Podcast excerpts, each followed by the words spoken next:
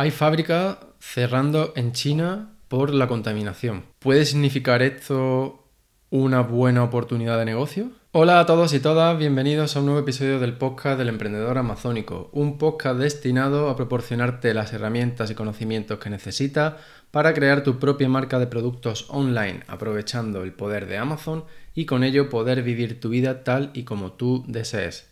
Por si eres nuevo en el podcast, mi nombre es Rafa Torrecillas y hoy te traigo una nueva entrega de Trinchera e-commerce, una serie de episodios sin guion en los que te cuento mis avances, pruebas, errores, éxitos y fracasos con mi marca online, semana a semana. Así que, empezamos.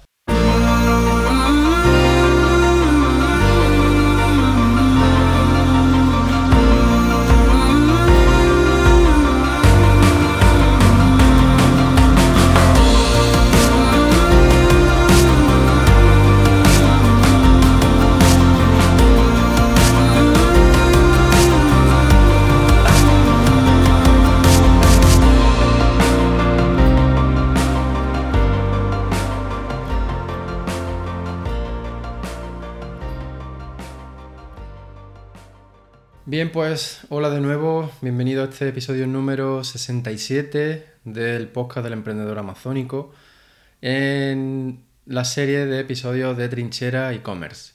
¿vale? Hoy pues eh, vamos a hablar sobre varios temas y en primer lugar quiero darte una actualización sobre el test de posicionamiento que, del que te he hablado en ediciones anteriores del podcast.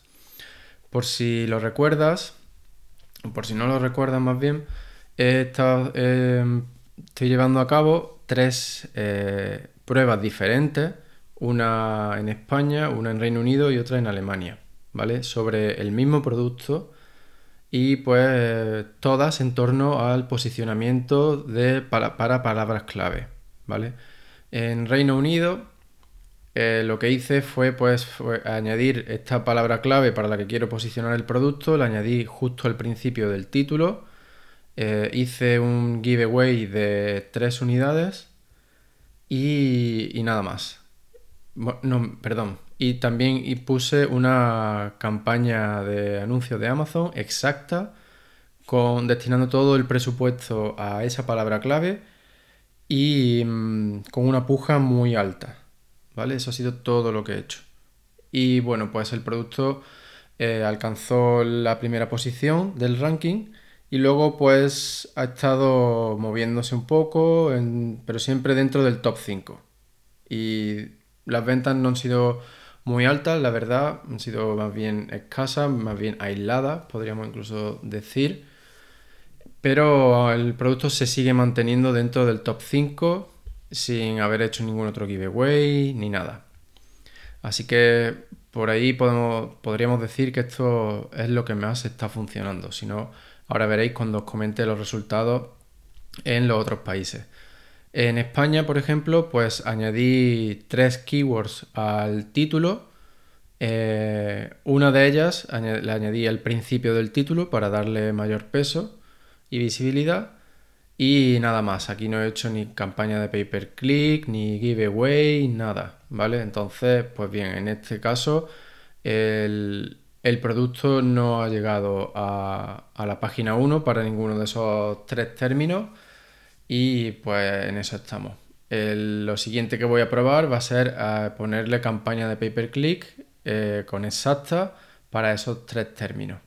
Es decir, lo mismo que he hecho en Reino Unido, eh, replicarlo eh, reproducirlo en España y ver qué resultado tiene.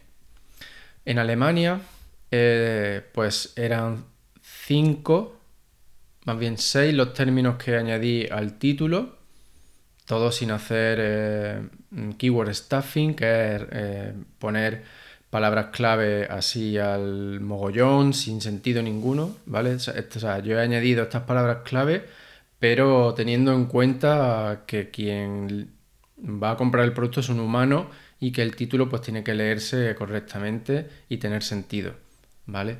Entonces, pues eso, añadí yo esas palabras y aquí no he hecho nada más, ni no hice giveaway ni puse campaña de pay per click. Lo que sí hice fue un, un deal de los que te ofrece Amazon, un 7-day deal. Durante una semana, pues el producto se estuvo vendiendo a un 20% de descuento. Y eso además lo combiné con un test AB dentro de la gestión de experimentos de Amazon, de Seller Central. Y lo que hice fue pues variar las dos versiones del test. Era el título anterior eh, que he estado teniendo durante mucho tiempo y la nueva versión del título pues incluía estas palabras clave que te he comentado que he añadido al título para hacer el test, ¿vale? Y bueno, pues dentro de estas seis palabras clave mm, podemos decir que dos de ellas mm, son no definen correctamente al producto, sino más bien unos accesorios que también están incluidos. Eh, esa, pues el ranking eh, es penoso, sí que estuvo bien durante un par de semanas, pero después ha sido penoso. Y de todas ellas, una que, que ni siquiera aparece al principio, pero ahí pues sí que nos mantenemos en la posición 1 o 2, es decir, estamos en el top 1, top 2 eh, de manera constante, sin hacer nada para esa palabra clave. Y bueno, pues respecto a este tema también, es decir, respecto al listing de Alemania y al experimento AB que hice usando la herramienta de Amazon de Seller Central, también os tengo que comentar que tras faltan pocos días para que se termine el experimento, que lo fijé con una duración de cuatro semanas. Y bueno, pues como los resultados que te muestra Amazon llevan un poco de retraso, pues en el momento, es decir, antes de grabar este episodio ya me había mostrado las tres primeras semanas de resultados y tras tres primeras de esas tres semanas, pues eh, esta herramienta de Amazon tiene una mm, tiene una una seguridad de que eh, con un 91% de probabilidad la versión A es mejor que la versión B. La versión A es la anterior a los cambios que yo hice en el título, ¿vale? Por lo tanto, eh, podemos decir con confianza que esa versión pues convierte mejor que la versión nueva, ¿vale? Por lo tanto, yo creo que ya a esta altura pues puedo pausar este test y mantener el título anterior. Ahora bien, pues sí puedo eh, hacer algunas modificaciones para incluir algunas palabras clave más. Pero bueno, ya esto os lo, ya lo iré comentando, pero sobre todo es resaltar, como ya he dicho otras veces, el, digamos, el potencial y que tiene esta herramienta de test AB. Es decir, elimina el proceso de adivinación por completo. Tú si estás quieres probar si funciona mejor un título u otro, pues haces un experimento de esto. Eh, ¿Quieres comprobar si funciona mejor una imagen principal u otra? Pues haces uno de estos experimentos. ¿Vale? Y así pues, ya te digo, no tienes tú que adivinar nada. Y el horizonte mínimo son cuatro semanas.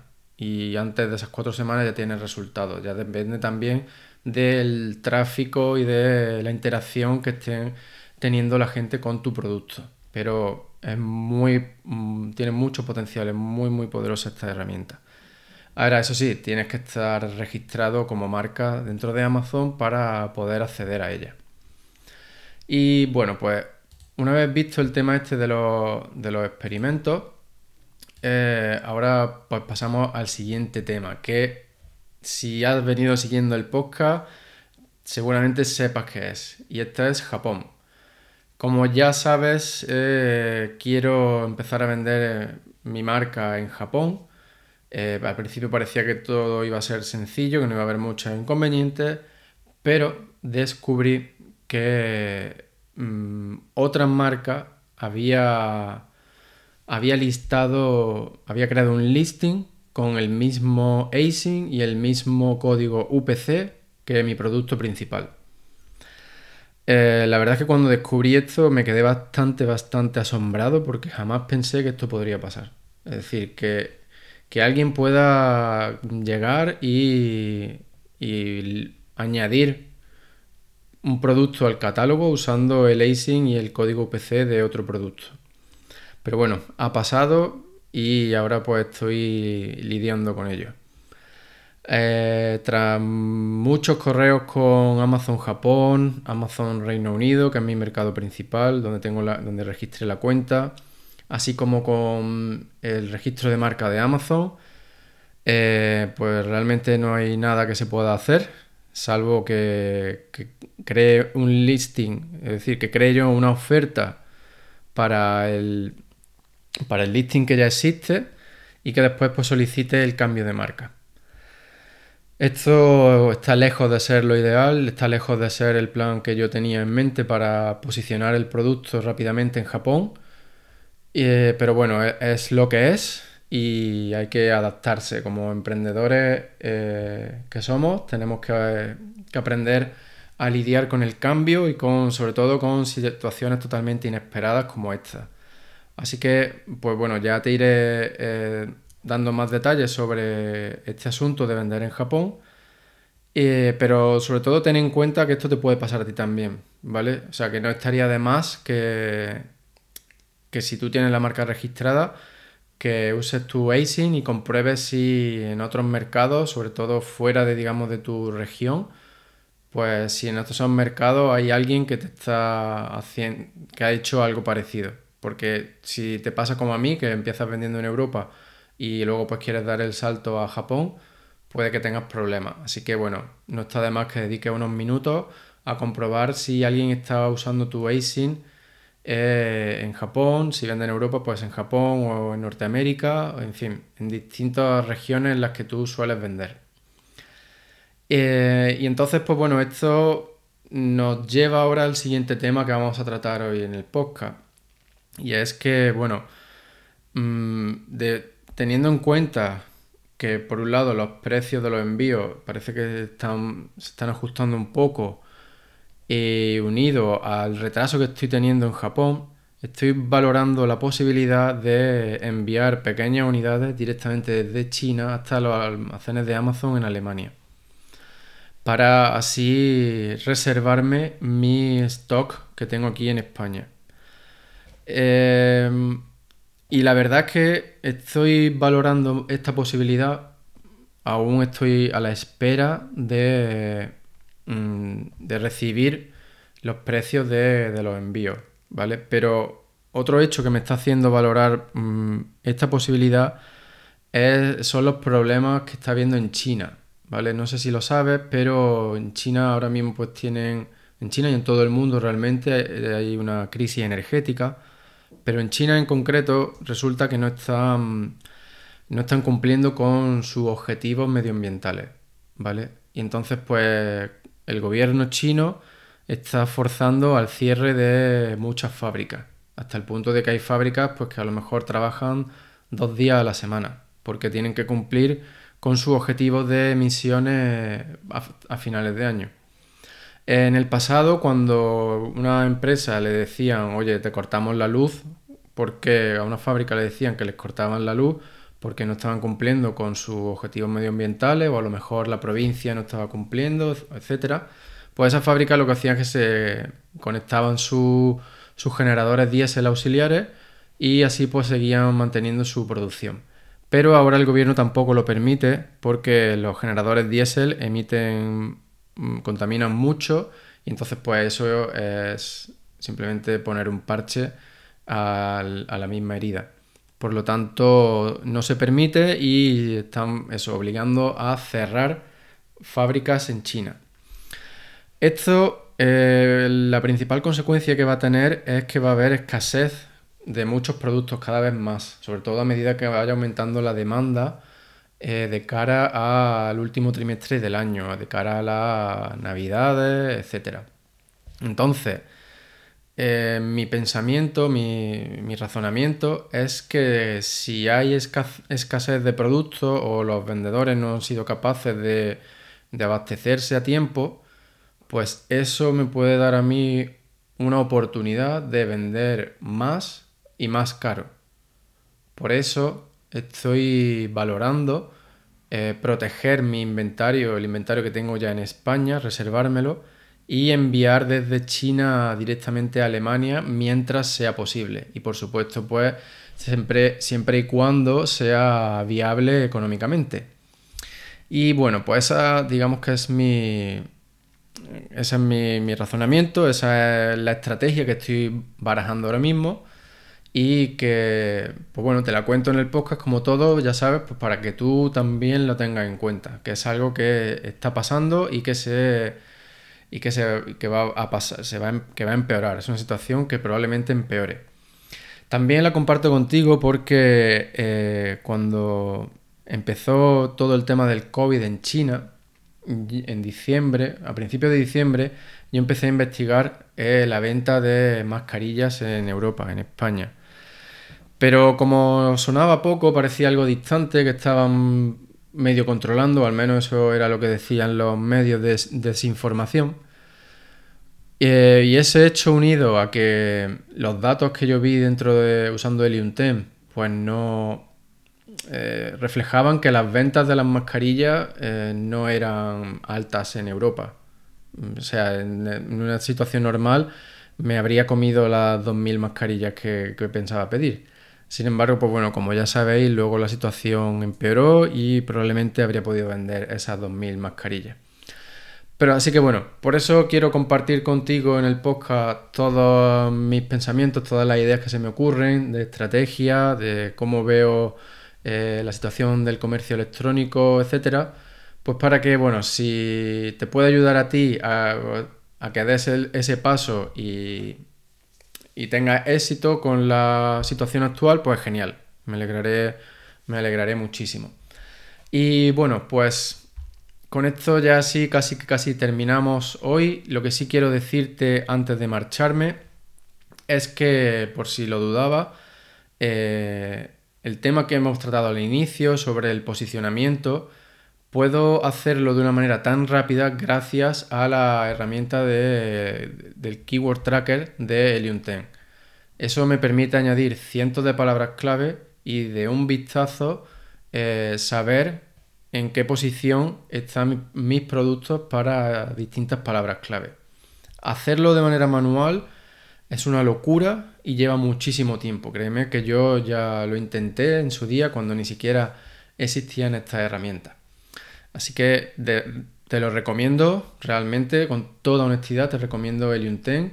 Y si estás dudando sobre comprártelo, suscribirte a la herramienta o no, eh, puedes usar el código ELEMPRENDEDOR50 para probar la herramienta durante un mes a un 50% de descuento. Y así pues, en caso de que no te guste, eh, pues te habrá costado la mitad. ¿Vale? Así que bueno. Eh, el código es el emprendedor 50, todo junto, mayúscula, salvo el número, sería el emprendedor 50. Y eso, lo, usas el código y obtienes el descuento de manera inmediata. Y bueno, pues ya, ya sabes, si tienes cualquier duda sobre posicionamiento, eh, eh, cualquier cosa, tanto si quieres preguntarme por cómo veo la situación de vender en algún mercado o incluso quieres conocer más detalles sobre mi opinión acerca de la situación actual geopolítica de cómo afecta al comercio electrónico, pues estaré más que encantado de ayudarte y de conversar contigo. Así que eh, puedes eh, contactar conmigo a través de, de email en rafa o puedes hacerlo incluso más directamente a través de Telegram si te unes a la comunidad del emprendedor amazónico. Es totalmente gratuito y al hacerlo recibirás un, email con el enlace para unirte al grupo privado. Así que ya sin más, me despido. Muchísimas, muchísimas gracias por estar ahí un día más dedicándome tu tiempo y ya sabes, no dejes de soñar, pero no pares de actuar. Un fuerte abrazo y nos vemos en el próximo episodio.